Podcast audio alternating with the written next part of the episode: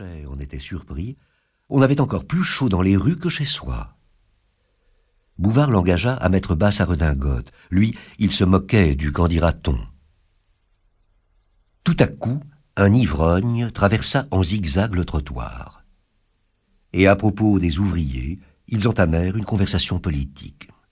Leurs opinions étaient les mêmes, bien que Bouvard fût peut-être plus libéral. Un bruit de ferraille sonna sur le pavé, dans un tourbillon de poussière. C'étaient trois calèches de remise qui s'en allaient vers Bercy, promenant une mariée avec son bouquet, des bourgeois en cravate blanche, des dames enfouies jusqu'aux aisselles dans leurs jupons. La vue de cette noce amena Bouvard et Pécuchet à parler des femmes, qu'ils déclarèrent frivoles, acariâtres, têtues. Bref, il valait mieux vivre sans elles. Aussi Pécuchet était resté célibataire.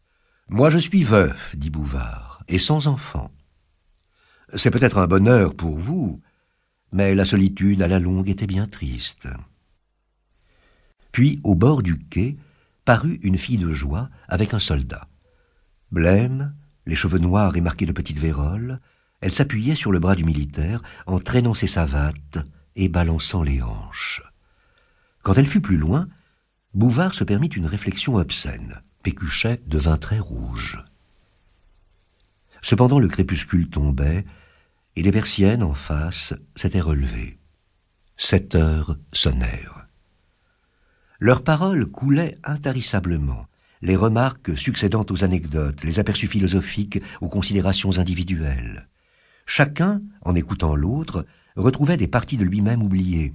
Et bien qu'ils fussent passés l'âge des émotions naïves, ils éprouvaient un plaisir nouveau, une sorte d'épanouissement, le charme des tendresses à leur début. Vingt fois ils s'étaient levés, s'étaient rassis, et avaient fait la longueur du boulevard, depuis l'écluse d'amont jusqu'à l'écluse d'aval, chaque fois voulant s'en aller, n'en ayant pas la force, retenus par une fascination. Ils se quittaient pourtant, et leurs mains étaient jointes, quand Bouvard dit tout à coup « Ma foi, si nous dînions ensemble !»« J'en avais l'idée, » reprit Pécuchet. Et il se laissa conduire en face de l'hôtel de ville, dans un petit restaurant où l'on serait bien. Bouvard commanda le menu. Pécuchet avait peur des épices, comme pouvant lui incendier le corps. Ce fut l'objet d'une discussion médicale. Ensuite, ils glorifièrent les avantages des sciences.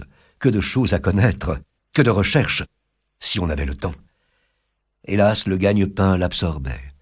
Et ils levèrent les bras d'étonnement, ils faillirent s'embrasser par-dessus la table en découvrant qu'ils étaient tous les deux copistes.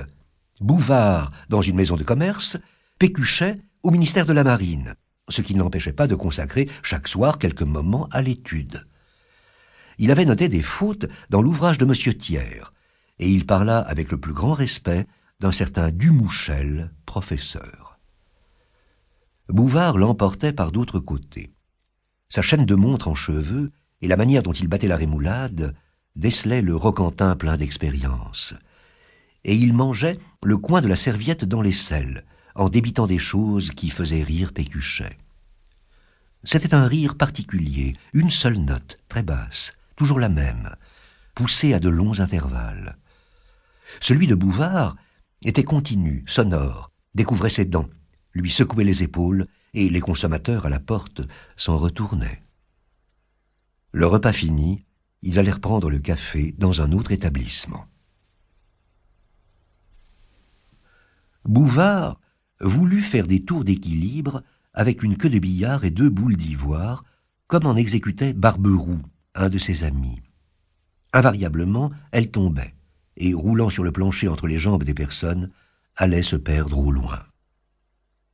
Pécuchet proposa ensuite de terminer la soirée paisiblement dans son domicile qui était tout près, rue Saint-Martin. À peine entré, il endossa une manière de camisole en indienne, et fit les honneurs de son appartement. Un bureau de sapin placé juste dans le milieu incommodait par ses angles.